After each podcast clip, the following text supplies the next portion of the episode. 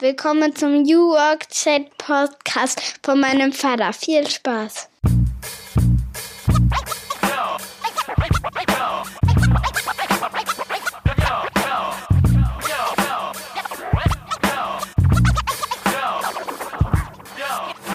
Und herzlich willkommen zum New Work Chat Podcast.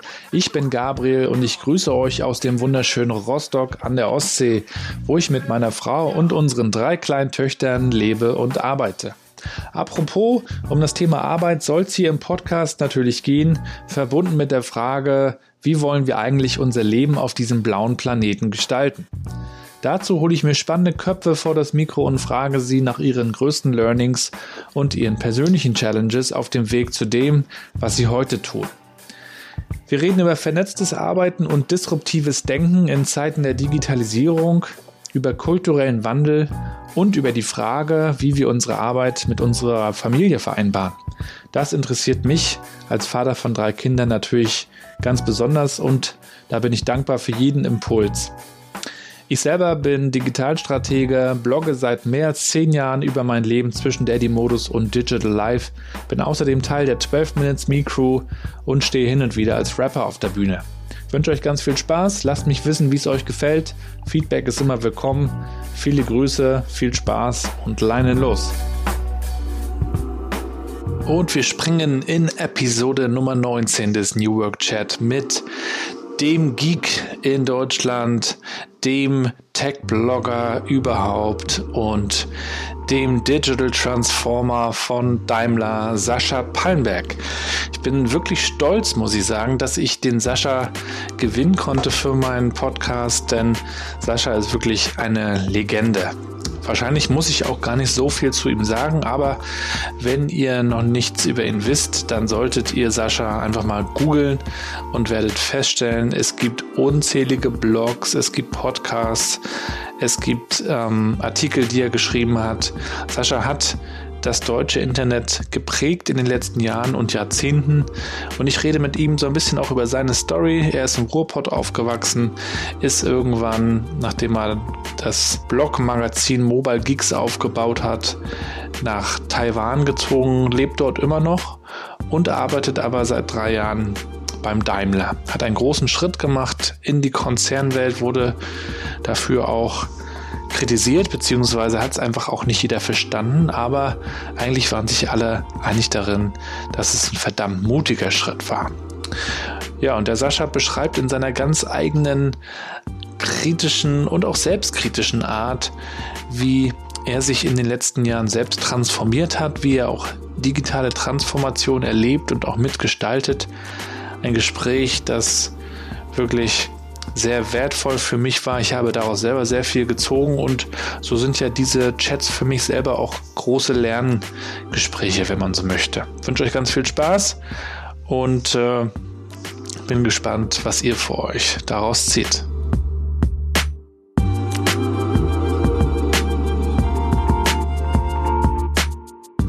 So, die Aufgabe läuft. New Work Chat äh, ist wieder live und ich freue mich heute ganz besonders, den Sascha Pallenberg zu Gast zu haben. Viele Grüße, Sascha.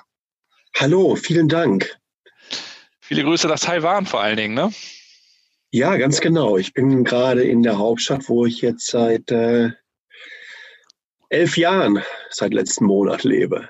Ja, Taipei. Das, das ist ja, also wenn ich das jetzt meiner Mutter erzählen würde heute Abend, du, ich hatte einen Videochat mit einem, äh, mit einem Blogger, der sitzt halt in Taiwan und lebt da, dann würde sie denken, Mensch, in was für einer Zeit leben wir eigentlich? Für dich ist das ja normal, aber geht dir das auch noch ja. so, dass, dass du dich mit Leuten, wenn du in Deutschland bist, unterhältst und, und äh, ja, äh, so ein bisschen für verrückt erklärt wirst, möglicherweise auch? Ähm, ich würde nicht sagen, unbedingt für verrückt erklärt. Äh, ich glaube, dass einfach eine ganze Menge Interesse dann auch besteht. Ich, wir sind ja letztendlich auch in einer Gesellschaft aufgewachsen, in der Made in Taiwan ähm, durchaus ein Name und ein Begriff ist. Und jeder von uns, wirklich jeder von uns äh, in, in Deutschland wird irgendeine Komponente haben, die in Taiwan hergestellt wurde. Also von daher gibt es eine gewisse Beziehung dazu. Ähm, aber ich glaube, spannender wird es gerade, wenn ich auch mit Kolleginnen und Kollegen aus der Branche oder damit meine ich jetzt nicht nur die Automobilindustrie, sondern vielleicht auch im, im PR, Marketing, Kommunikationsbereich mich unterhalte und die Frage sich, Moment mal, du arbeitest in der Unternehmenskommunikation beim Daimler und äh, wohnst nicht in Stuttgart. Was ist denn da los? Ja. Äh, genau in dem Moment wird es eine Ecke interessanter. Ja. Und da muss man dann, ähm, naja, so ein bisschen ausholen, sich zu, um sich erklären zu können. Ja, ja. Aber du hast es nicht bereut. Du, du hast auch vor, da wohnen zu bleiben. Das ist deine Heimat geworden ich habe es noch nie bereut. Ähm, ich habe mal zum Teil bereut. Äh, bevor ich nach Taiwan gezogen bin, habe ich drei Jahre in den USA gelebt. Ich habe äh, es bereut, nicht früher eigentlich den Schritt gemacht zu haben, rüber nach Asien, weil ich generell sehe, wie dynamisch es hier ist. Und äh, ich mag äh, Asien an sich extrem gerne, Taiwan noch mal besonders. Ich glaube, es einfach extrem nette, hilfsbereite, zuvorkommende Menschen sind. Und ja, ich bin ein großer Fan. Das ist äh, meine Wahlheimat, ist mein Zuhause geworden. Das nicht erst seit gestern. Das ging relativ schnell. Ich bin zum ersten Mal hingekommen 2002, äh, bin eingeladen worden von einem taiwanischen Hersteller, um auf seiner hauseigenen Entwicklerkonferenz zu reden. Ähm, bin nachts um 12 Uhr hier angekommen, gar nicht weit. Ich bin jetzt gerade im äh, Mercedes-Benz Taiwan Office, während wir diese Aufnahme machen. Gar nicht weit von hier entfernt. Ich sag mal so Luftlinie anderthalb Kilometer etwa in einem Hotel abgestiegen, Mitternacht, ähm, eingecheckt, Klamotten aufs Bett geschmissen, ab raus, halbe Stunde rumgelaufen. Ich muss hier wohnen. Irrational ohne Ende, aber letztendlich war es die richtige Entscheidung. Ja, super. Äh, bevor wir darüber nochmal weiterreden, würde ich gerne auch nochmal vorne einfach anfangen. Für die, die dich nicht kennen, du bist natürlich einer der, der berühmtesten Blogger Deutschlands. Du bist Tech-Blogger, äh, international bekannt dafür. Du bist äh, auch im Zusammenhang Mobilität und Daimler natürlich ein Name. Also du hast eigentlich viele Hashtags. Digitale Transformation, Personal Branding, Kommunikation. Wie würdest du dich selber beschreiben? Was sind so deine, deine drei, vier Hashtags? Ähm, drei, vier erinnert mich dann immer so drei waren es immer so die klassischen Barcamp-Hashtags, ja, ja. Äh, ich sehr, sehr, sehr mag. Ich bin ein Riesenfreund dieser Barcamp-Kultur und habe insbesondere 2019 echt so wirklich so eine Back to the Roots äh, mhm. Gemacht durch Deutschland und habe lokale Barcamps wieder besucht, weil ich einfach dieses persönliche extrem mag und raus wollte aus diesen anonymen Events, wo zigtausend Menschen da sind. Mhm. Und ähm, ich, ich habe immer gesagt, wer morgens um, wer Sonntagmorgens sich um 6 Uhr in die Bahn, ins Auto, aufs Fahrrad oder äh, die, die die, Turnschuhe anzieht, um zum Barcamp zu gehen, der oder die sind extrem motiviert. Von daher muss man da, glaube ich, hin. Wie würde ich mich selber beschreiben? Ich glaube, das Allerbeste ist, ähm, ich, ich, ich bin Kommunikator in jeglicher Form. Ich bin Geek in jeglicher Form. Und ähm, ich glaube, ich bringe die entsprechende Leidenschaft mit. Ich brenne für die Themen, die mich beschäftigen. Hm. Und das, das ist nicht nur Tech, ähm, ich habe angefangen, über Tech zu schreiben vor 20 Jahren, weil es mir so auf den Sack ging, wie dröge und langweilig ähm, Tech-Medien in Deutschland über die Zukunft geschrieben haben. Und ich habe immer gedacht, meine Güte, wenn für, für, für was äh, als als Zukunft kann man dann überhaupt jemanden begeistern, ja? Mhm. Ähm, Tech hat fundamental eigentlich zur Aufgabe, unsere Zukunft mitzugestalten, unsere Zukunft lebenswerter zu machen, sicherer zu machen, nachhaltiger zu machen. Wenn man sich dafür nicht begeistern kann und mit einer entsprechenden Leidenschaft darüber äh, berichtet, dann hat man einfach den Job verfehlt. Und ja. äh, ich glaube, das war für mich sehr, sehr wichtig. Ähm, Im Geek, äh, ich, ich, ich liebe es, dass wir mittlerweile, ich sag mal, seit etwa fünf, sechs Jahren in einem Zeitalter leben, in dem es nicht mehr die Zeigefinger gibt, wenn man sich selber als Nerd oder als Geek bezeichnet. Mhm. Ähm, letztendlich haben, ich hatte mal einmal so ein ähm, äh, bevor ich dann Facebook mal zugemacht habe als, ja. als, als, als mein soziales Netzwerk, hatte ich mal äh, diesen Satz drin, the future belongs to the geeks because no one else wants it. Ja. Und, und das sehe ich nach wie vor so. Ne? Es sind die Geeks und die Nerds auf diesem Planeten, die Zukunft extrem aktiv und progressiv gestalten. Und es sind nicht die kontinuierlichen Neinsager und Bedenkenträger und die sagen, alles ist scheiße und es tut sich einfach nichts, die uns in irgendeiner Art und Weise evolutionär in der Menschheitsgeschichte vorwärts gebracht haben. Mhm. Und das ist für mich auch immer sehr, sehr wichtig gewesen. Ja, ich bin auch immer starker Kritiker gewesen von und bin es heute auch noch, wobei ich denke, dass natürlich auch mein Job mich viel, viel diplomatischer hat werden lassen, was mir ehrlich gesagt gut getan hat. Ähm, aber ich, mir war es vor allen Dingen immer wichtig zu zeigen, ich, es hilft, Menschen zu aktivieren und zu etwas begeistern und, und von Neuerungen ähm, zu überzeugen, indem du auf Vorteile verweist, indem du zeigen kannst, was tut sich denn auf dieser Welt, was geht denn in die richtige Richtung und, und das herauszuarbeiten, leading by example mit, mit positiven Beispielen, anstatt kontinuierlich draufzuhauen, immer zu sagen, was alles schlecht ist. In Deutschland überwiegt kommunikativ, insbesondere auf sozialen Medien mit Twitter, eine Blase, die kontinuierlich sagt, das ist scheiße, das ist scheiße, das ist scheiße. Hat uns noch kein Stück weitergebracht. Insbesondere, weil das aus einer Blase kommt, die selber in ihrem Leben mehr oder weniger produktiv noch nichts auf die Kette bekommen haben. Ist das in Deutschland wirklich anders als im Ausland? Ja, absolut. Ich glaube, das ist wirklich ein, ein, das ist so eine Kombination aus German Angst und dieser Hang zum Perfektionismus und des Ich weiß auch noch alles besser. Das hat übrigens auch einen Vorteil und diesen, diesen Perfektionismus, den ich gerade schon genannt habe, äh, der hat natürlich eine ganze Menge damit zu tun, wie man kontinuierlich selbst reflektiert.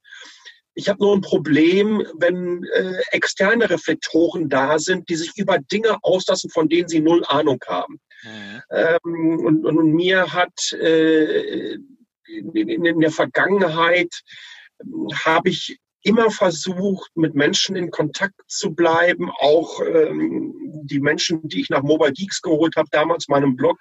Es waren immer, immer zugesehen, mich mit Menschen zu umgeben, die was besser konnten als ich, von denen ich lernen konnte. Mhm. Und sobald ich das merke, dann bin ich auch verdammt gut da drin, die Klappe zu halten und zuzuhören. Weil nur so kannst du dich entsprechend weiterentwickeln. Mhm. Leider bieten viele Distributionskanäle kommunikativer Art da draußen, geben die Möglichkeit heute, sich über alles auszulassen.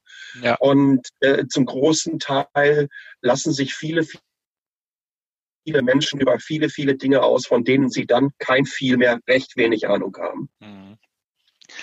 Ähm, ich hatte vor, vor kurzem äh, mit der Christiane Brandes Fisbeck äh, gesprochen, auch hier in, in diesem Interview. Kennst du die Christiane? Die hat ja auch dieses Buch Fit ähm, für New Work und ja, ich Netz weiß gar nicht, ob wir uns da persönlich getroffen haben, aber sie ist mir natürlich aus der ja, Netzwerk. Ja, und Netzwerk schlägt Hierarchie hat sie auch ein tolles Buch geschrieben. Und sie hatte auch nochmal darüber gesprochen, so über diese äh, Spezialität in Deutschland, dass zum Beispiel auch das große, das Thema New Work so äh, getrendet ist und zu so einem riesen Hype-Thema wurde. Und da haben wir uns eigentlich auch nochmal gefragt, warum das eigentlich gerade in Deutschland so ist wo eigentlich alle Leute so, so meckern und sich auskotzen, aber gleichzeitig scheint so eine Sehnsucht da zu sein, äh, nach, nach einem äh, ja, perfekten, vielleicht auch schönen äh, Leben und auch einer, einer tollen Arbeit. Äh, dieses, dieses ganze Thema Zukunft der Arbeit ähm, mhm. ist ja in, im Ausland auch oft gar nicht so, so brennend. Auch die Medien lassen sich ja immer wieder darüber aus. Xing hat sich umbenannt, ne? das hast du ja alles mitverfolgt. Auch das scheint in Deutschland irgendwie nochmal anders zu sein. Xing hat sich umbenannt? Na, Xing, die, das Unternehmen hat sich doch in New Work umbenannt. Ich, ist das hast du noch gar nicht mal, wie irrelevant Xing für mich geworden ist. äh, überhaupt nicht mitbekommen. Es tut mir natürlich leid für die Leute, die da arbeiten, aber ich habe auch Xing neben Facebook komplett aus, äh, aus meinem Leben verbannt. Ich kann mich nur auf diverse Plattformen fokussieren mhm. und ich bin ein riesen Standortlobbyist und ich weiß nicht, ich habe glaube ich zehn Jahre bei Xing einen, einen Premium-Account gehabt und habe mich kontinuierlich sachlich und kritisch geäußert, dass die Plattform endlich mal sich weiterentwickeln muss, mhm. äh, weil ich mag es einfach, wenn wir entsprechende Lösungen, und es gibt, nochmal, Xing ist der einzige Wettbewerber zu LinkedIn auf diesem Planeten. Ich bin äh, ein Riesenfreund von Wettbewerb, insbesondere wenn es um fast quasi Monopolisten geht. Ähm, es ist so, so schade, dass Xing das mit, ich kriege das überhaupt nicht mit, was bei Xing passiert. Ja. Ehrlich, und, und ne, mein, mein, mein Tag hat 48 Stunden, ich brauche eigentlich die 72 und da passt Xing mal gar nicht mehr rein. Ja, ja. Also äh, ich glaube, um auf die Frage zurückzukommen und diesen kleinen Seitenhieb, den, den brauchte ich einfach. Ähm, vielleicht kriegen sie die Kurve. ähm, es gab schon in den 80er Jahren dieses herrliche deutsche Wort des Bildschirmarbeiters oder der Bildschirmarbeiterin. Ähm, Im Zuge von BTX und den ersten Modems, die rauskamen, äh, äh, hörte man schon von Heimarbeitsplätzen. Bildschirmarbeiter und Heimarbeitsplätze, das ist so herrlich. um, New Work. Da hättest du damals gar nicht mit punkten können. Nee. Also das, was da besprochen wird, ähm, ich glaube, dass in den letzten Jahren ähm, die, die, Art und Weise, wie auf diesem Thema rumgeritten ist, ähm, natürlich auch eine neue Branche kreiert hat, eine neue Berater, Agenturbranche, ähm, eine Art und Weise, wie man sich auch konzernübergreifend miteinander äh, verknüpft, was ich für extrem wichtig halte. Ich sehe mhm. ganz, ganz tolle Initiativen. Äh, man muss sich einfach nur mal das alles, was um, um John Stepper und Co. mit der ja. ganzen Working Out Loud Szene abläuft. Ja. Das ist ja alles ganz, ganz toll. Am Anfang hat es mich übrigens durchaus irritiert, weil ich dachte, meine Güte, was Coupling jetzt da für eine Sekte reingetan? ja. ja. Worum, worum geht's denn jetzt hier? Ja. Wie viel mehr Working Out Loud soll man denn noch machen, anstatt jeden, jeden Tag einen Beweis dafür zu geben, dass man Bock hat, aufzustehen, Bock hat zu arbeiten, dass man Bock auf Veränderungen hat. Ja. Ja, aber dann muss ich ganz ehrlich sagen, ähm, dass ich, dass meine ersten Begegnungen dann persönlich mit dieser Community mir ähm, die eigene selbstgerechte Arroganz und vorgefertigte Meinung diesbezüglich Gott sei Dank mit einem fetten Spiegel vorgehalten hat. Es ist sehr, sehr schön, wenn sich so vorgefertigte Meinungen, wenn die sich auf die Füße geschmissen werden. Das, das, das mhm. hilft dir einfach mal, um wieder ein bisschen Demut in dein Leben zu bekommen. Mhm. Und das, das kommt viel zu selten vor. Mhm. Ja, wenn du so ähm, auch in diesen Blasen, in die man, die man sich selber schafft, ähm, kontinuierlich ähm, diese Selbstbestätigung oder wir nennen es ja heute Empowerment äh, aus deinen ganzen Peers, die du um dich herum hast, erfährst, dann merkst du ganz einfach gar nicht mehr, ähm, dass du so ein Kokon um dich herum gebaut hast mhm. und äh, wie du einfach auch auf andere wirkst und, und, und, und kommst in so einer naja, Erfolgs, äh, in so eine Erfolgsmentalität, dass du meinst, alles zu wissen, alles zu können, alles ist vom Feinsten, was du machst. Ähm, deswegen ist das immer so, so wichtig, wenn man seine Meinung revidieren kann und einfach jemandem gezeigt wird, jemand, du hast eigentlich überhaupt keine Ahnung gehabt, worüber Ne? Genau das, was ja. ich gerade angesprochen habe. Ne? Jeder äußert sich und, und, und ähm, meinte, alles zu kennen. Also das hat mir sehr, sehr gut getan, mhm. mich mit dieser Szene auseinanderzusetzen, zu erleben, was die machen in der Richtung. Da ist also schon was passiert. Aber ich, wichtig ist zu verstehen, das gibt es nicht erst seit gestern. Deswegen habe ich ja mal diese Spagat ja, ja. zu so Mitte der 80er gemacht was meine Güte fast 40 Jahre her ist. Es ist ja grausam. Ja. Aber ähm, da sieht man mal, was für Entwicklungszyklen man zum Teil durchlaufen muss welche Infrastrukturen einfach auch gebaut werden können. Damals äh, hast du äh, mit 300 Baut an einem Modem gesessen. Ne? 300 Bit, das ist gar nichts. Das hat sich alles so auf dem Monitor aufgebaut. Und das waren halt mal nur die, äh, nur die Buchstaben und Zahlen. An Grafiken war damals noch gar nicht zu, äh, zu denken. Es sei denn, du hast irgendwelche ASCII-Code-Grafiken äh, äh, dir hinmalen lassen, die dann über die Komplexität eines Smileys nicht hinausgegangen sind. Also heute leben wir in einer anderen Welt. Heute kann ja. jeder arbeiten. Ich sag mal, die Bildschirmarbeiterin und der Bildschirmarbeiter kann eigentlich überall auf der Welt heutzutage arbeiten. Wir haben mhm. tolle Internetverbindungen, so ziemlich überall, auch in Deutschland, auch wenn es viel gescholten wird. Und ich das auch immer mal wieder sage, dass ich mich aufrede, aufrege. Ähm, das, das, das, dieses Living on the Edge, das neue Offline. Also ich, ich habe hier in Taiwan noch nie Edge im Display gesehen. Im Gegenteil, je weiter ich aufs Land komme, umso schneller wird das Internet, weil sich natürlich weniger in genau äh, dieser Zelle bewegen und damit mhm. auch wann äh, weniger Menschen teilen müssen. Mhm. Ich, ich glaube, wir haben eine ganz, ganz spannende, ein ganz, ganz spannendes Zeitalter erreicht, was auch völlig neue Berufsbilder natürlich schafft, fernab von Strukturen, die wir in klassischen Konzernen, Unternehmungen haben und die vielen, vielen Menschen ja völlig neue Möglichkeiten äh, äh bieten. Abschließend dazu noch, ich kann mich noch gut daran erinnern, ähm, das war mal diese, diese allererste Neo-Nomad-Konferenz, die es in Berlin gab. Okay. Müsste auch schon wieder fünf oder sechs Jahre alt sein. Ich habe mal Neo-Nomad mal einen Vortrag bei IBM äh, auf, so einer, auf so einer Konferenz vor zehn Jahren gehalten über digitales Nomadentum. Da haben die sich zum Teil angeguckt, als würden die ein paar Hummer aus den Ohren krabbeln. Ja, aber mittlerweile sind wir in dieser Welt unterwegs und ich finde das extrem spannend. Und ein Beispiel ist ja genau das, was wir gerade machen, was heutzutage möglich ist. Mhm.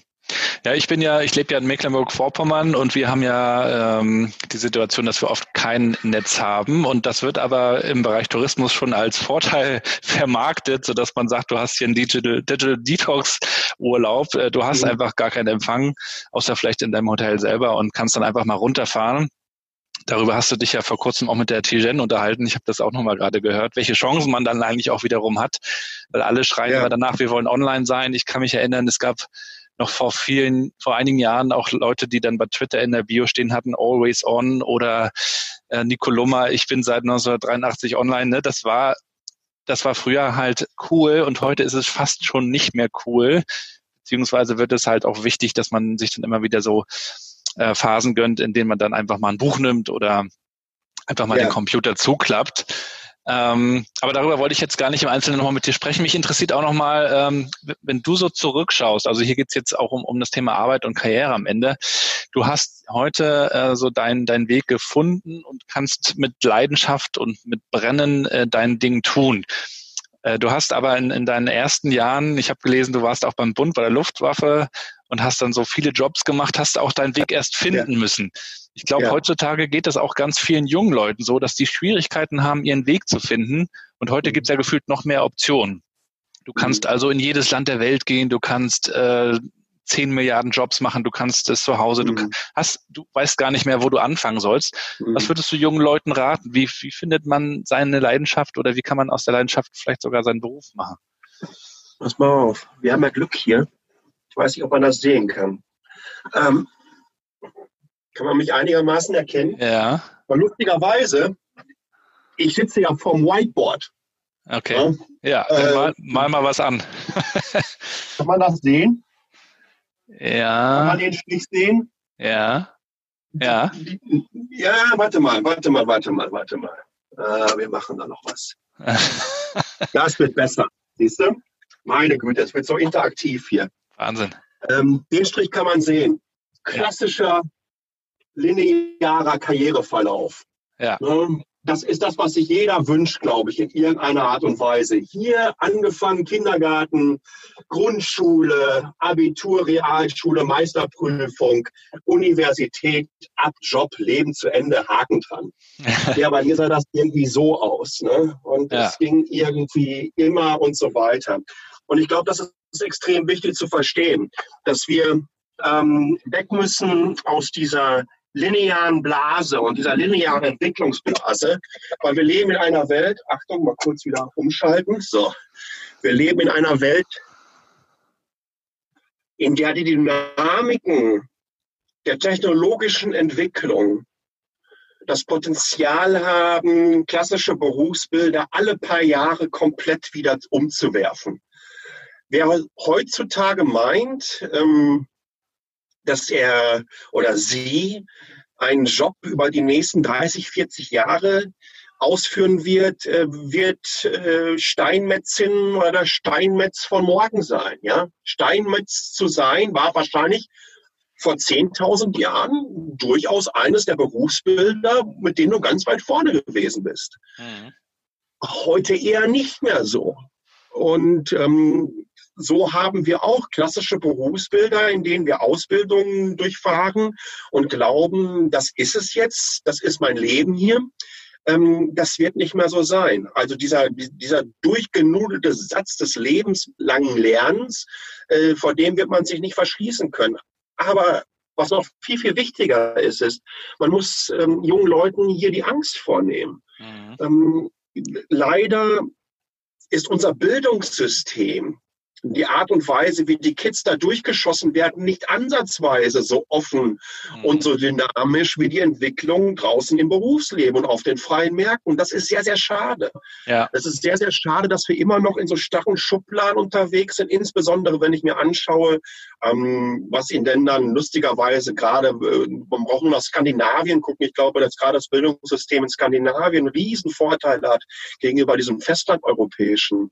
Ähm, wie wir aus diesen starren und verkrusteten Strukturen herauskommen und die Kids auf eine Welt vorbereiten, die in einem kontinuierlichen Wandel ist. Und dieser Wandel wirklich von Jahr zu Jahr an Momentum aufnimmt, aufnimmt und immer schneller wird. Ja. Und zu sagen, ey, es, es, ist völlig okay, wenn du jetzt nicht äh, zwei, drei, vier, fünf Jahre äh, diesen Job machen wirst. Es ist völlig okay, wenn du zwischendurch ein Jahr lang jenes oder dieses gemacht hast. Ähm, letztendlich schaffst du dir vor allen Dingen auch eine ganze Menge Erfahrung. Und ich glaube, ja. dass äh, das wird heutzutage auch ganz anders wertgeschätzt bei potenziellen Arbeitgeberinnen und Arbeitgebern. Ähm, wenn sie sehen können, ey, da ist ein, da ist ein junger Mensch, der hat sich Zeit seines Lebens kontinuierlich weiterentwickelt und hat ja. wirklich alles versucht, andere Perspektiven auch einnehmen zu können, andere Dinge auszuprobieren und da seine Erfahrung zu machen. Ähm, ich glaube, das wird ganz, ganz anders wertgeschätzt. Das ist so etwas, was man in den USA vielleicht schon seit 20, 30 Jahren hat, aber endlich kommt es auch mal in Deutschland an. Ja, auch diesen, diesen Mut zu haben, äh, mal auszubrechen und ähm, ja, sich auf Glatteis eventuell zu begeben. Ich habe jetzt, äh, ich bin jetzt seit Anfang diesen Jahres arbeite ich bei einer Digitalagentur, die in Schwerin und Rostock ist und war davor vier Jahre bei der Sparkasse und habe da äh, als als Kommunikator für externe und interne Kommunikation war ich da so zuständig. Und in, der, in so einer Sparkasse hast du einfach auch viele Leute, die da 30, 40 Jahre arbeiten. Und da, ne, und da gibt's natürlich, also das kennst du ja im Konzern jetzt ähnlich wahrscheinlich. Und äh, viele haben super tolle Jobs gemacht und dann gibt's aber auch einige, die ja, die einfach innerlich gekündigt haben, die aber trotzdem nicht mehr das Ding verlassen werden, weil weil man natürlich lieber äh, äh das Ding behält und sich vielleicht darüber beschwert, als sich ins Unbekannte begibt. Ne? Denn die Angst, die Angst hat man immer vor dem Unbekannten, oder? Und dann finde ich es eben auch spannend, darüber nachzudenken, Mensch, was willst du denn eigentlich machen? Das hat ja auch der, der Friedhof Bergmann damals diese Frage gestellt. Die, finde ich, sollte sich jeder einfach stellen, was willst du eigentlich tun? Und ich, mhm. ich finde das immer so schade, wenn viele äh, sich diese Frage gar nicht stellen oder so resignieren und abgeschlossen haben, auch teilweise schon junge Leute. Und deswegen plädiere ja. ich auch immer dafür, Mensch, du hast Optionen und dann fällst du mal auf die Schnauze, dann stehst du wieder auf, ist doch scheißegal, ne? Aber so ja, dieses wag mal was, probier mal, das, ich meine, du hast es ja gemacht, du bist, äh, du bist zum Daimler gegangen und ähm, das versteht von außen eben auch nicht jeder, wenn man dann einfach mal was ganz anderes macht. Ne? Das ist richtig, absolut. Das haben nicht nur von außen manche nicht verstanden. Ich glaube auch von innen, vom Daimler nicht. ähm, du sprichst was ganz, ganz Wichtiges an. Menschen, die zum Teil, ähm, naja, seit der Werkstudentenzeit in so einem Konzern sozialisiert wurden, zum Teil über Jahrzehnte. Äh, für die Veränderung und dieser Wandel, der auf sie einbricht, äh, sich fast so anfühlt wie, ach komm, dieses digitale Transformation, das ist ja jetzt das Projekt, das haben wir jetzt auch bald durch. Ne, das schaffen wir, machen einen Haken dran und dann ist gut. Das ist sehr, sehr schwierig, insbesondere wenn die ähm, wenn, wenn, wenn die Diversität eines Konzerns und eines Mitarbeiterinnen und Mitarbeiterstabs vor allen Dingen nicht nur über das Geschlecht definiert wird, sondern über die Altersdiversität, die extrem wichtig ist und über die viel zu wenig geredet wird. Also ich halte es für extrem wichtig, dass ja, das junge Blut, was in so einen Konzern kommt, mhm. ja, junge Kolleginnen und Kollegen, die eine Zeit um das Internet überhaupt nicht mehr kennen, ja, die ganz anders miteinander arbeiten, sich ganz anders miteinander vernetzen und da auf welche treffen, die Mitte, Ende 50 vielleicht sind. Und ja. auf einmal können beide wirklich so viel voneinander lernen. Ähm, das ist so wichtig, wenn dieses frische Blut in so Konzernen nicht reinkommt, werden sie äh, über kurz oder lang einfach die Grätsche machen. Das hat sich dann erledigt für die. Die werden abgehängt sein. Ne? Ähm, ähm, langsam äh, zu sein bedeutet vor allen Dingen immer mehr Rückstand auf vermeintliche Konkurrenten oder Wettbewerber ähm, heraus oder äh, zu bekommen. Und äh, deswegen ist es halt so wichtig, dass wir verstehen, durch welche Veränderung man gehen muss. Und damit meine ich vor allen Dingen auch persönliche Veränderungen. Dass es wichtig ist zu verstehen, dass man auf diesem Weg auch durchaus das eine oder andere Mal richtig hinfallen muss. Ähm, weil ich glaube gar nicht, werden okay, jetzt kann ich eine ganze Menge abgedroschener Sprüche rausholen in Bezug darauf, wie wichtig Niederlagen für einen persönlich sind. Aber die sind schon wirklich äh, sehr, sehr wichtig. Ja. Äh, man stellt sich ganz gern dahin, ach ja, äh, wir machen jetzt so ein paar Fail-Learnings und Fuck-Up-Nights und ja, hast du nicht gesehen de facto gibt es in Deutschland keine Fehlerkultur. Da können die alle rumposaunen und sagen, ah, oh, das finden wir jetzt ganz cool hier mit der Fehlerkultur, die wir im Konzern haben. Nein, Fehler machen ist erstmal scheiße. Ja, jeder ist kontinuierlich in der Schulterklopferabteilung unterwegs. Und sorry, bei, bei, bei, jeglicher Liebe, auch die ich für unseren Konzern ähm, habe, auch bei uns haben wir diese Blasen, in der kontinuierlich gesagt wird, wie geil doch der Gegenüber ist und vice versa. Ja? Mhm. Das ist übrigens auch dieses Empowerment. Wir müssen, wir müssen lernen, kritisch zu sein. Wir müssen lernen, auch sehr direkt uns Kritik zu geben. Es gibt kein durchschnittlich. Was, was, was ist durchschnittlich? Ja, was bedeutet in deinem Leben, etwas durchschnittlich zu machen? Niemand von uns, äh, die, wir beide oder die, die sich das anhören, wird, wird heute irgendwo in ein Restaurant reingehen und sagen, was ist das durchschnittlichste Gericht, was Sie hier auf der Karte haben? Das möchte ich heute mal ganz gerne haben. Das macht doch niemand. Ich gebe mir mal das durchschnittlichste Smartphone, was ihr habt. Das kaufe ich mir jetzt hier für die nächsten zwei Jahre. Wir streben doch immer danach, für uns das persönlich Beste zu bekommen. Ja. Und deswegen muss man ganz einfach auch sagen, sorry, wenn etwas nicht funktioniert ist. Ey, sei doch einfach mal ehrlich, sei einfach scheiße gelaufen. Aber dann wisch mir den Mund ab, lern daraus, ja, und, und versuchen besser zu werden. Und das wirst du nicht hinbekommen, indem du sagst, ja, komm, das war jetzt ja eher nicht so gut. Ne? Beim nächsten Mal wird alles besser, läuft schon. Nächstes Mal wird alles wieder toll. Man muss ab und zu auch mal ehrlich sein, ab und zu mal so ein bisschen durchschütteln. Ja, das darf man auch nicht persönlich nehmen. Aber mir ist doch verdammt nochmal immer viel lieber, wenn jemand auf den Punkt kommt und sagt, Jung, das war Kacke gewesen. Jetzt sehen wir zu, dass das besser wird, anstatt so, ja, hm, lass uns mal gucken, ob wir das irgendwie vielleicht hier und da noch ein bisschen besser hinbekommen. Dieses Rumgeeiere geht mir ziemlich auf selbige. Ja, du bist ja auch bekannt dafür, dass du kein Blatt von Mund nimmst. Du hast ja auch schon den einen oder anderen Rant äh, geschrieben oder auch auf Periscope in, in aller Ausführlichkeit dargestellt und auch gerne ja. mal angeeckt damit. Ist das ja. eigentlich auch so eine Prägung, die du in Dortmund so äh, erlebt hast? Ist das auch so ein bisschen der Rohrpott in dir? Ich, ich, ich glaube, ja klar, ähm, ohne irgendwelche Stereotypen da noch weiterhin beackern und bedienen zu wollen. Natürlich ist es eine sehr, sehr starke Ruhrpott-Mentalität, ehrlich und direkt zu sein. Ich glaube, die subtile Form der Liebeserklärung im Ruhrpott ist vor allen Dingen jemand zu sagen, wie kacke er ist.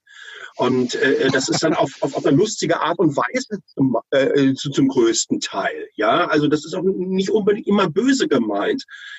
Ich, ich, ich habe es auch immer gerade geschrieben habe und Renz geschrieben habe, äh, über Firmen äh, sehr, sehr deutlich äh, meine Meinung gesagt, die mir vor allen Dingen wichtig waren, am Herzen liegen, weil ich wollte, dass die besser werden. Ja? ja. Und dann kannst du es einfach nicht, indem du so äh, den dicken Weichspüler rausholst und sagst, ja, hm, hm, hm. nein. Ähm, lieber auf den Punkt kommen, einen schönen Rent. Und ganz, ganz wichtig dabei ist, ich glaube, dass ich nie einen Rent rausgehauen habe, der nicht auf Fakten basierte. Und das ist immer wichtig. Den Rent und des Rents willen habe ich gehasst. Ja. Den lassen viele Menschen raus. Sie reden, dann, bist du in dieser Zeigefingerabteilung unterwegs von diesen ganzen Vakuumverpackern, die auf Twitter und Co. in ihren Blasen unterwegs sind.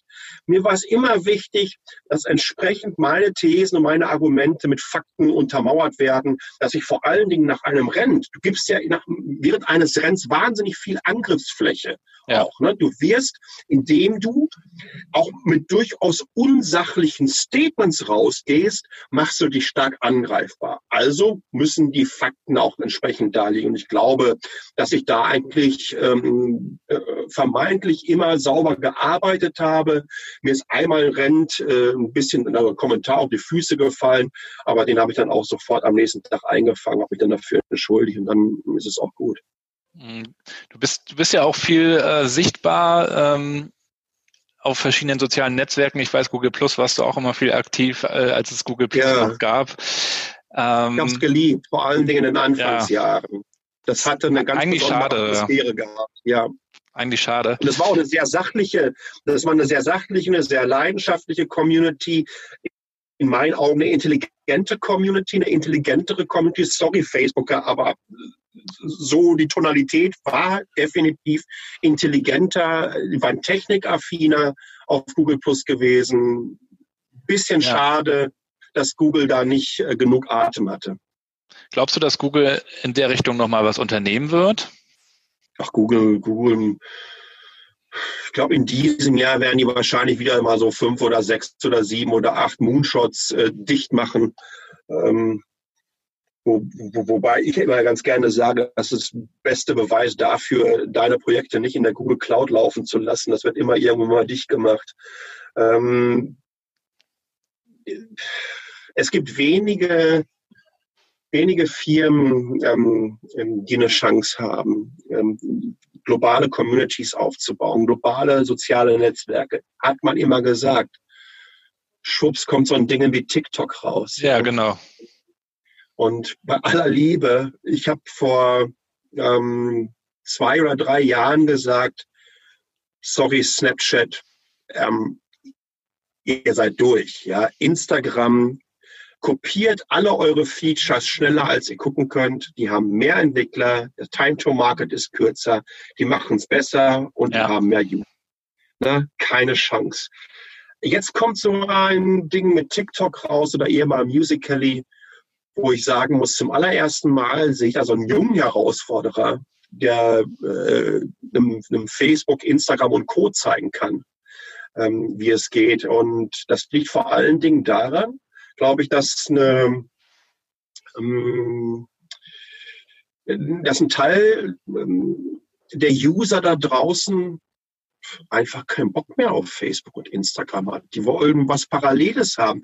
Die wollen vor allen Dingen auch genau das, wie wir damals ähm, vielleicht Google Plus empfunden haben, als etwas, hey, hier ist eine andere Atmosphäre. Hier gibt es andere Inhalte, ja, die genau sowas gesucht haben. Die wollten aus dieser Facebook-Blase heraus. Und ich muss ganz ehrlich sagen, sorry, im Vergleich zu Instagram ist TikTok äh, um Potenzen kreativer unterwegs als mhm. all das, was Instagram funktioniert. Mhm. Hast du bei all dem, was du auch in sozialen Netzwerken tust, äh, hast du da sowas wie Personal Branding im Hinterkopf, also eine eigene Social Media Strategie oder haust du einfach raus? Es gibt, es gibt keine Strategie. Die Strategie bin ich, wie ich die Welt sehe, worüber ich mich austauschen möchte, was mir am Herzen liegt. Ähm, für, für mich ist Social Media jeden Morgen aufgrund der anderen Zeitzone ähm, also wie gesagt, wenn ich, wenn ich hier morgens aufstehe, gucke ich erst mal, was ist auf Social gelaufen. Ja. Ähm, ich gucke, was gerade so angesagt ist, was mich selber bewegt. Und dann schedule ich meistens über Buffer äh, mir so einige äh, Fixpunkte über den Tag hinaus an wichtigen Inhalten, die ich spannend finde, die ich gerne weiterteilen möchte. Inhalte, die ich selber produziert habe. Und so entwickelt sich das dann. Da ist wirklich null Strategie hinter. Natürlich gibt es Themen, die mich stark interessieren. Das hat zum einen natürlich auch mit meinem Job zu tun. Also all das, was in Richtung äh, urbane Mobilität, Mobilität im großen Ganzen geht, im, im Change-Prozesse, ähm, wie wir uns auch nachhaltiger äh, aufstellen, wie unsere Gesamtgesellschaft nachhaltiger werden muss. Der Klimaschutz und der Klimawandel ist für mich ein riesengroßes Thema. Ich, ich bin äh, ein Riesenfan äh, von all dem, was Fridays for Future angestoßen hat, von Greta Thunberg, wie sich darum herum Communities, globale gebildet haben. Ich finde, das ist die tollste, schönste, positivste Bewegung, die wir weltweit ähm, Zeit meines Lebens hatten. Ja, und, und da schließe ich Anti-Atomkraftbewegung mit ein, etc. pp. Ich glaube, das, was diese Bewegung geschaffen hat, ist vor allen Dingen nachhaltiger, weil es so eine, so eine, eine, eine Grassroots-Bewegung ist, die etwas auf die Beine gestellt hat, was NGOs mit vielen, vielen Millionen an Spenden, Dollar, Euro, Mark nicht hinbekommen haben über Jahrzehnte. Und das hat einfach damit angefangen, in äh, sich ein junges Mädchen mit einem selbstgemalten Pappschild vor so ein Parlament gesetzt hat. Wow, es ist ja eine Story wie aus einem Hollywood-Drama. Ne? Ja. Das ist ein Wahnsinn. Und ich finde das toll und äh, gönne ihr wirklich jeglichen Erfolg. Ähm, verlange weiterhin auch übrigens bei ihr diese drastische und in your goddamn face Attitüde. Ja, dieses, dieses mit, mit dieser Leidenschaft rauszuhauen, ähm, das finde ich wirklich klasse und das tut uns allen gut und das hat wahnsinnig viel bewegt. Ja, und ich glaube, dass die, diese Generation, die, die das eben auch supportet, die, die sich damit beschäftigt. Also ich habe drei Kinder, die große ist zehn, die beschäftigt sich natürlich auch total mit diesem Thema ja. und äh, fragt sich auch, was sie selber machen kann. Äh, es beschäftigt sich auch mit Plastik und Mülltrennung und all diese Dinge, die ja. man, äh, die man irgendwie früher auch belächelt hat und ähm, nutzt unter anderem auch TikTok, meine große. Also das ist eine ganz andere Generation, die da irgendwie heranwächst, die möchte selber gestalten und kreativ werden und auch noch was verändern, habe ich so den Eindruck. Ähm, glaubst du auch, dass dies, die Arbeitswelt jetzt auch durch diese nachkommende Generation nochmal eine große Veränderung nehmen wird? Absolut, fundamental. Die Kids heute werden durch die News die diversen Aktionen und die Dynamiken des Klimawandels, der Szenen, die sich drumherum gebaut haben, natürlich konditioniert. Ist doch gar keine Frage, da kommst du nicht raus. Ähm, und ich glaube, das ist eine verdammt gute Konditionierung. Das ist auf alle Fälle eine bessere Konditionierung, als würden sie den ganzen Tag nur vor der, vor der, vor der Playstation oder vor der Xbox oder vor der Switch abhocken, ja, und, und den ganzen Tag nur daddeln. Ich glaube, es ist auch ja. eine sehr, sehr kreative ähm, äh, Art und Weise, sich mit dem eigenen Leben und mit dem Leben der direkten, des direkten Umfelds auseinanderzusetzen. Und das wird natürlich ganz klar sich auf die Arbeitswelt auswirken. Für mich ein klassisches Beispiel ist dieser Hype rund um ähm, Purpose in, in Firmen.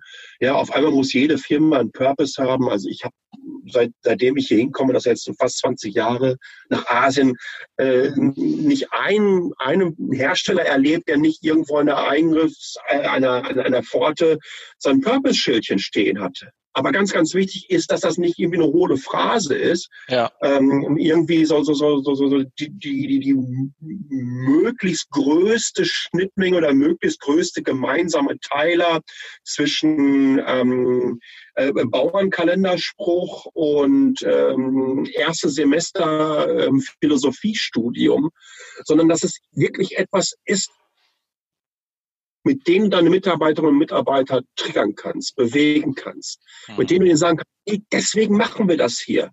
Und was mhm. da nochmal ganz, ganz wichtig ist, dass sich die Einzelnen wiederfinden können. Weil es ist mhm. letztendlich die Summe der einzelnen Teile, die so gerade Großkonzerne, aber natürlich auch mittelständische Unternehmen nach vorne bringen.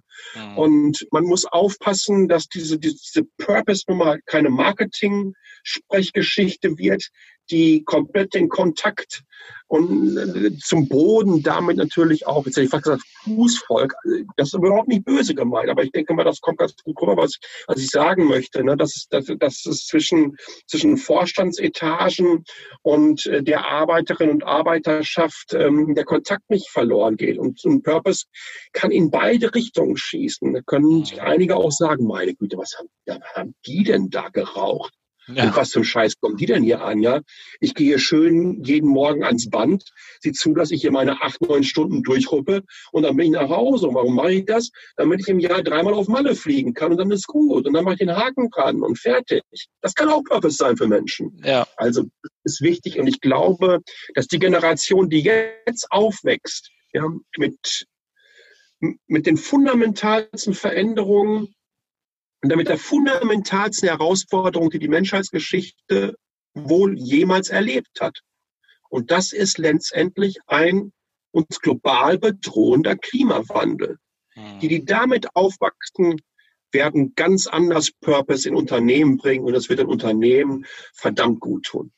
Ja, das glaube ich auch. Und ich glaube auch so, wir reden auch immer viel über Kulturwandel. Wir müssen irgendwie über Mindset und diese ganze Dinge, wir müssen irgendwie weiterkommen. Und ich glaube, dass am Ende das nur stattfinden kann, wenn du neue Leute auch ins Unternehmen reinholst, ja. die reinkommen und die mit ihren Ideen, Perspektiven überhaupt diesen, diesen Mix am Ende äh, hinbekommen, weil ich finde es auch immer so, so arrogant irgendwie zu sagen, wir müssen die Leute mitnehmen, ne? so als ob man von oben so auf die Leute rauf und jetzt ändert mal euer Mindset und verändert euch und habt alle Bock drauf und äh, das ja. finde ich, finde ich immer schwierig und ich glaube, du musst einfach das ist vielleicht auch ein bisschen abgedroschen, aber diese Diversität irgendwie schaffen zwischen äh, Jungen und Alten, zwischen Schwarz ja, ja. und Weiß, zwischen ja zwischen bunten Vögeln. Ne? Ich war auch in der Sparkasse, war ich auch so ein bunter Vogel. Ne? Ich habe vorher auch bei Agenturen und einem Startup gearbeitet. Du bist auch irgendwie ein bunter Vogel, wahrscheinlich bei Daimler, aber äh, am Ende braucht es sowas in der Suppe wahrscheinlich auch, ne? Das sehe ich genauso. Es sind immer diejenigen, ich will jetzt nicht diese abgedroschenen Sätze von Steve Jobs wieder äh, herausholen, aber ähm, da steckt eine Menge drin. Steckt eine Menge drin, wenn jemand das sagt, der auch selber, ich glaube, auf führungstechnisch ein absolutes Arschloch sein konnte. Ähm, zumindest ist es das, was ich in Biografien erlebt habe. Zumindest ist das, äh, wie ich ihn erlebt habe, ähm, zum Teil ähm, auf, auf Konferenzen ähm, oder wie er sich gegenüber Kunden oder Mitbewerbern geäußert hat. Steve Jobs meinst du jetzt? Aber auch, ja, ja, aber auch jemand, der einfach gesagt hat, hey, wir holen die Talente bei uns in die Firma nicht, damit wir denen sagen, was sie zu tun haben, sondern mit die uns sagen, was wir zu tun haben. Ja. ja deswegen haben die spezielle Talente. Und, und, und, und dieser äh, schöne Satz hier ist to the crazy ones, was übrigens auch im Original überhaupt nicht von ihm ist. Er hat es halt einfach nur zitiert und leider wird es ihm mittlerweile einfach so zugeschrieben. Da steckt ja so wahnsinnig viel drin. Und im Grunde genommen äh, haben wir damit auch diese Brücke wieder geschlagen zu dem, was ich ganz am Anfang gesagt habe. Es sind die Geeks und die Nerds und die bunten Vögel, äh, auf diesem Planeten, die es schaffen, uns weiterzubringen, weil sie uns aus diesen Komfortzonen herausholen, in denen alles linear verläuft, uns einfach mal, ob sie uns einen Spiegel vorhalten oder eine andere Perspektive auf etwas geben, aber letztendlich triggern sie uns und schaffen damit einfach auch Veränderung. Ob das immer die gute Veränderung ist, steht auf dem anderen Blatt, aber letztendlich kommen wir erstmal aus der Komfortzone heraus. Mhm. Gibt es da so ein, zwei bunte Vögel, die dich persönlich inspirieren? Ach, es gibt eine ganze Menge Menschen, die mich, die mich inspirieren. Ich habe gestern wieder auf, auf YouTube so einen Kanal gefunden von so einem Australier, der nimmt äh, 80er ähm, Jahre Computer auseinander, lebt in Australien in einer Demoszene, ähm, wo die abgefahrene Sachen aus alten Tech bauen wo ich mir denke, meine Güte, was ist das denn für ein Freak? Ey? Das ist, das ist so cool.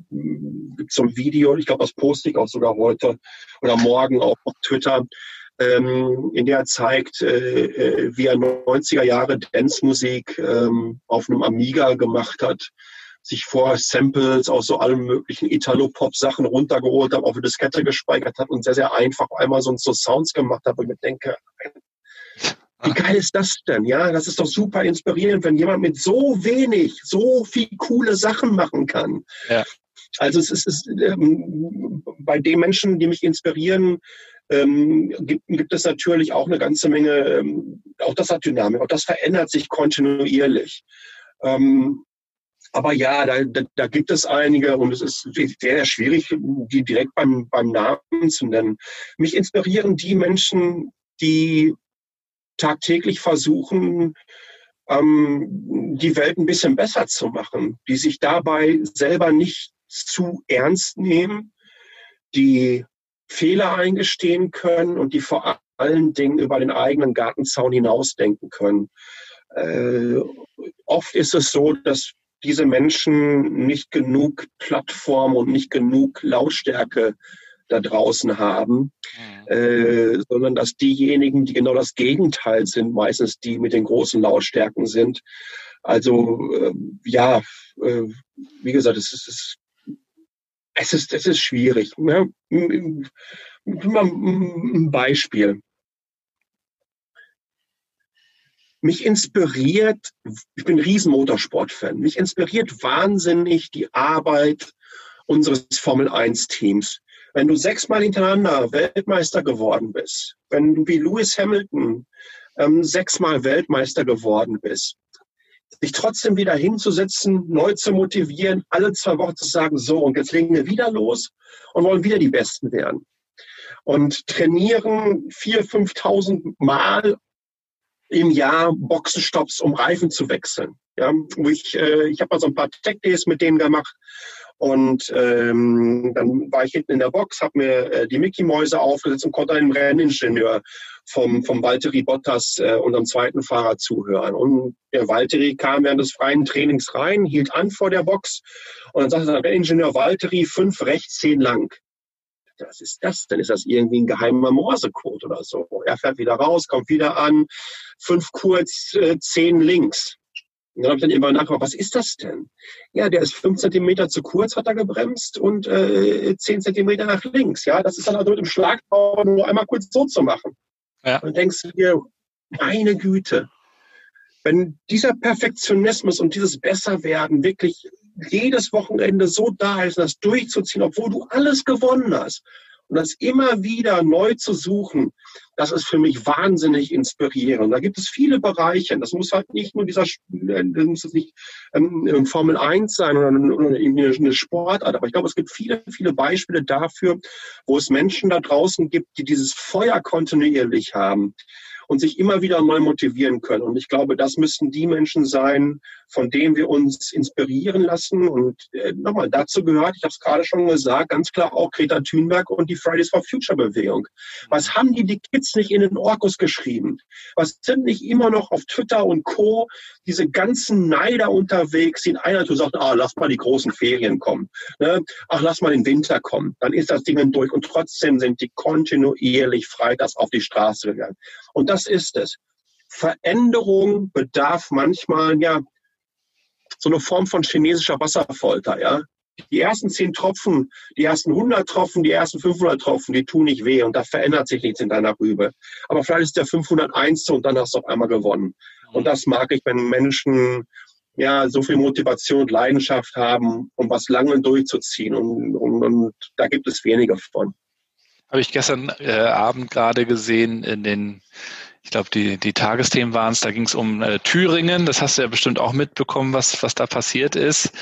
Ähm, und da gab es die Omas gegen Nazis und die sind vier Wochen. Oh ja, die gibt's auch schon, die gibt's auch schon eine ganze Zeit, die habe ich auch schon mehrfach gesehen. Die sind so super. Die, die waren jetzt vier Wochen jeden Tag draußen in Thüringen Geil. und haben protestiert mit Schildern und, und haben Interviews gegeben und äh, waren jetzt einfach happy, dass der, der Ramelow das jetzt gemacht hat. Und, und der Ramelow hat ja dem, dem, dem Höcker da auch noch schön auflaufen lassen, weil ich natürlich auch toll fand. Aber solche Leute, ne, die das dann einfach durchziehen. Siehst du, das ist, der, das ist der große Unterschied. Die Omas gegen Nazis stehen vier Wochen am Stück jeden Tag da. Ja, die ganzen verwirrten Faschisten, Neonazis, Altnazis, wie auch immer, die laufen dann einmal irgendwie äh, im Monat äh, oder durch irgendwelche Gedenkmärsche mit ein paar Fackeln durch die Gegend und dann ist das Thema durch. Und das ist es. Ja, steh für deine Überzeugung ein, insbesondere wenn es einfach so hehre Ziele sind, sich gegen antidemokratische Strömungen bei uns im Land zu wehren und zu positionieren. Das durchzuziehen und nicht nur einmal da zu sein, Mund abzuwischen, zu sagen, oh, jetzt habe ich die Welt gerettet. Nein, das ist es nicht kontinuierlich Flagge zeigen. Ja, absolut. Fast schon ein, ein, super Schlusswort, Sascha. Ich habe jetzt aber zum Ende noch mal drei, vier, fünf Sätze, die, die du bitte ähm, beendest, okay? Okay, ich versuch's. Versuchen wir es mal. Ich schalte ab, indem ich abschalte. Ganz genau. das ist gut. Indem ich den, Deck, indem ich den Deckel zumache und ähm, was entweder ein, ein Buch nehme oder durch eine Zeitung blättere oder einfach vielleicht auch nur den Fernseher anmache und mir eine Doku oder so angucke, indem genau ich das einmal rumdrehe um 180 Grad aus der Senderposition in eine Konsumentenposition zu kommen. Wenn du den ganzen Tag sendest, dann tut es verdammt nochmal gut, einfach nur mal zu konsumieren. Ja. Oder einfach mal gar nichts zu machen, was manchmal ein bisschen schwierig ist, aber ich kann ganz gut abschalten, wenn ich nicht mehr senden muss. Ein Buch, das ich empfehlen kann, ist ich habe schon so oft äh, erwähnt, aber ich bleibe dabei, Hit Refresh äh, von Satya Nadella, dem Microsoft CEO, wie er Microsoft reanimiert hat. Äh, für mich eins der inspirierendsten Bücher, eine der inspirierendsten Stories überhaupt, weil das ist auch so ein absoluter Geek aus der aus der Company heraus. Ähm, ich habe das Glück gehabt, äh, ihn kennenzulernen, ein Panel mal zu hosten mit ihm und Dieter Zetsche und davor haben wir Zeit gehabt, uns auszutauschen super nahbarer, lockerer, netter, zugänglicher Typ, der einfach Bock auf Zukunft und hat. Und das kann ich nur jedem empfehlen. Äh, Hit Refresh, äh, die, die, die Microsoft Story von Satya Nadella. Mhm. Okay. Drei Apps, ohne die ich nicht mehr leben möchte, sind? ähm, Twitter, Browser Tripit. Tripit ist meine Reiseplanung und die äh, ähm, überlebe ich nicht. Das tollste Start-up, äh, was es äh, jemals in dem Bereich gegeben hat. Und ich zahle wirklich nahezu seit Tag eins. Und ich war einmal äh, auf, auf, auf der CES in Las Vegas und da habe ich sie an einem Vorabend auf so einem Event gesehen mit so einem kleinen Stand und bin hingegangen und habe ihnen gesagt, wisst ihr was, ich möchte mich mal wirklich bei euch bedanken, weil ihr habt mein Leben verändert. Ja, ich, ich, ich habe ein Reisebüro in der Tasche und das tut mir so gut. Ähm, und ihr seid ganz, ganz toll. Und da, ich, da ganz kurz, auch wenn es nicht mehr zum Satz gehört, ich möchte wirklich jeden, jede und jeden da draußen animieren, gebt den Leuten die Wertschätzung, und das kann in, in, dadurch indem man denen Geld überweist, indem man dafür bezahlt für die Premium-Version oder indem man ihnen einfach mal eine nette Mail schreibt. Ähm, die, die Apps herstellen, Services herstellen, die ihr tagtäglich nutzt und die ihr liebt und, und die, ohne die ihr nicht leben könnt. Das tut denen so gut und das motiviert, um weiterzumachen. Mhm. Okay. Ein gelungener Morgen ist es für mich, wenn ich in Taipei aufwache aus dem Bett schauen kann, aus dem Bett schauen kann. ich, aber doch, lustigerweise schaue ich aus dem Bett, aus dem Fenster heraus. Ich kann jeden Morgen den Sonnenaufgang von Osten sehen, wie er äh, durch die Teeberge ähm, hochgeht und dann weiß ich, dass es ein guter Tag wird. Eine Person, die ich noch mal treffen möchte, ist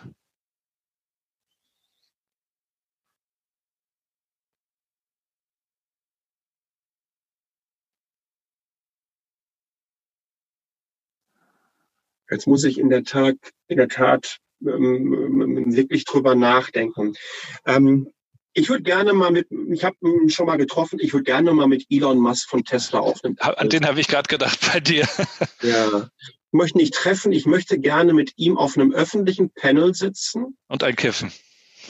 Nee, das nicht. das und, macht er ja manchmal, und, ne? Und, und, und, und, und, und, und möchte gerne mit ihm ein öffentliches Streitgespräch führen. Mhm. Das wäre cool. Ja, das, das fände ich ganz toll. Wenn es das Internet nicht gäbe, würde ich.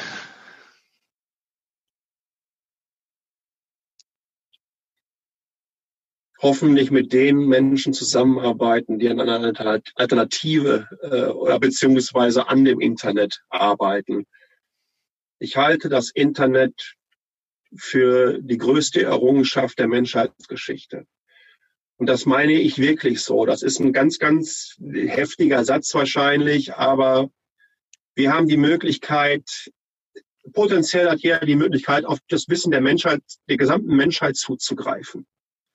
Was kann toller und motivierender und inspirierender sein, als diesen Möglichkeit und diese technologische Plattform ähm, ja in die Hände gepackt zu bekommen. Und von daher äh, würde ich, glaube ich, genau dann daran arbeiten.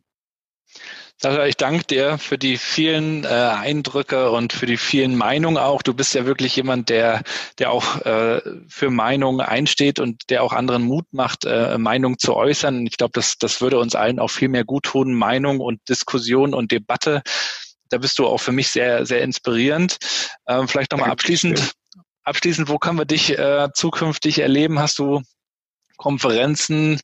Ähm, jetzt ist natürlich auch gerade so die aktuelle Frage, welche Konferenzen werden abgesagt? Ich hoffe, die Republika ähm, findet statt. Ich, ich bin auf der Republika, ähm, aber nur als, als, als, als, als, als Zuseher und Zuhörer und ähm, falls sich irgendwie jemand noch mit einem Pendel um die Ecke kommt. Ähm, aber ich habe nichts eingereicht in diesem Jahr. Ich war jetzt auch zwei Jahre nicht mehr da oder drei Jahre dann nicht mehr da. Möchte erst mal wieder das alles auf mich einwirken lassen. Ich bin auf der äh, nächsten Woche South by Southwest, werde ich im German Apartment von Fischer Appelt reden, ähm, über Deutschland als Standort dass wir mehr Mut brauchen. Ähm, ich werde auf dem Digitalkindergarten ähm, in Hamburg im Juni reden zum gleichen Thema, was mir sehr, sehr wichtig ist. Ich glaube, wir brauchen ganz einfach mehr Positivismus in Deutschland. Wir müssen junge Gründerinnen und Gründer ganz anders unterstützen.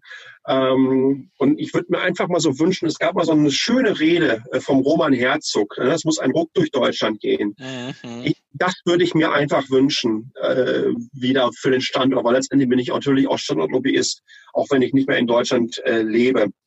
Aber das sind so die nächsten Digitalkindergarten, wenn ich da so Republika mhm. äh, im es sind noch so ein paar andere, die kann ich jetzt aber alle nicht abrufen. Also ich bin immer, wenn ich äh, nach Deutschland komme, sind es wöchentlich immer Events, auf denen ich äh, erzählen werde. Ja. Aber ich freue mich und kann wirklich nur jedem ähm, empfehlen, ähm, guckt euch den Digitalkindergarten in Hamburg an. Nicht nur, dass es im, im, im Millantor stattfindet oder Millantor-Stadion stattfindet, aber ich glaube, das ist ein besonderes Format, also was es in dieser Form in Deutschland sonst nicht gibt. Ähm, das ist überschaubar, es ist nicht zu groß. Ähm, aber es macht Bock auf Zukunft, weil man auch ausprobieren kann.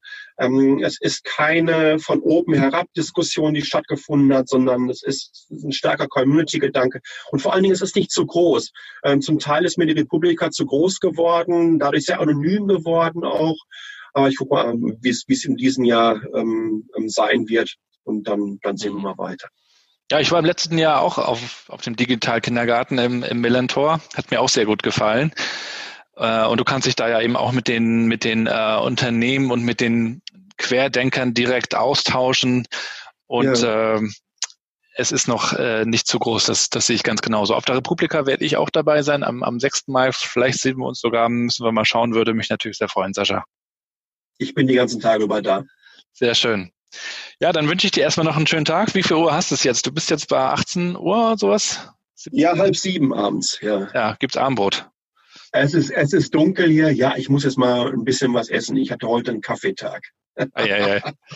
Sascha, vielen, vielen lieben Dank und wir bleiben ich in danke Kontakt. Dir für die Zeit, ja. Und äh, bis danke. bald einmal im echten Leben, ja? Sehr gerne, das bekommen wir hin. Danke, ciao. Danke, ciao. Und wir sind am Ende Episode 19 mit Sascha Pallenberg. Hat mich sehr gefreut. An dieser Stelle auch nochmal viele Grüße an Sascha in Taipei oder beim Daimler in Deutschland, wo auch immer du dich befindest. Ich habe da wirklich viel nochmal für mich draus gezogen über Mut, über Veränderungsbereitschaft und auch über Selbstkritik.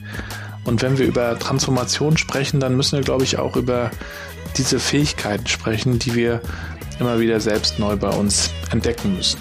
Ich selber hatte ja ein paar Parallelen. Ich war anfangs in der Startup-Welt mal unterwegs, hatte ja auch schon mal drüber gebloggt, dass ich dann zur Sparkasse gewechselt bin, wo ich die letzten vier Jahre gearbeitet habe. Und ich kann schon durchaus nachvollziehen, dass so ein Schritt nicht ganz einfach ist, aber dass man da tatsächlich auch echt Leute findet, die offen sind für Neues, die mit guten Ideen bereits unterwegs sind.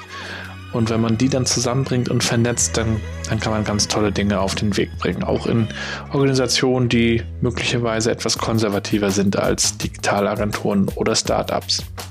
Insofern geht es da gar nicht um alte Welt, neue Welt oder alte Arbeit, neue Arbeit, sondern es geht eigentlich immer um gute Ideen und es geht darum, wie wir auch gute Köpfe vernetzen können. Und dann findet man einfach auch neue Wege zu arbeiten.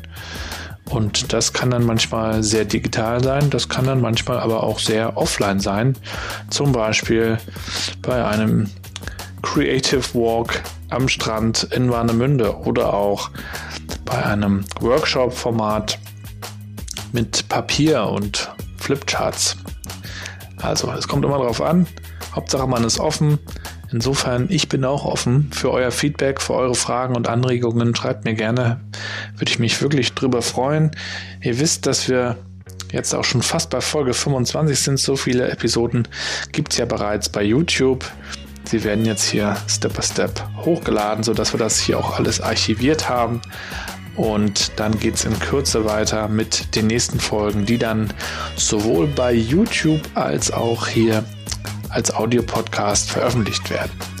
Also, bleibt gesund, gerade in dieser Zeit, die doch sehr ungewiss wieder ist. Man hört sehr viel über Corona. Wir müssen mal schauen, wohin das geht. Und vor allen Dingen bleibt connected. Ciao.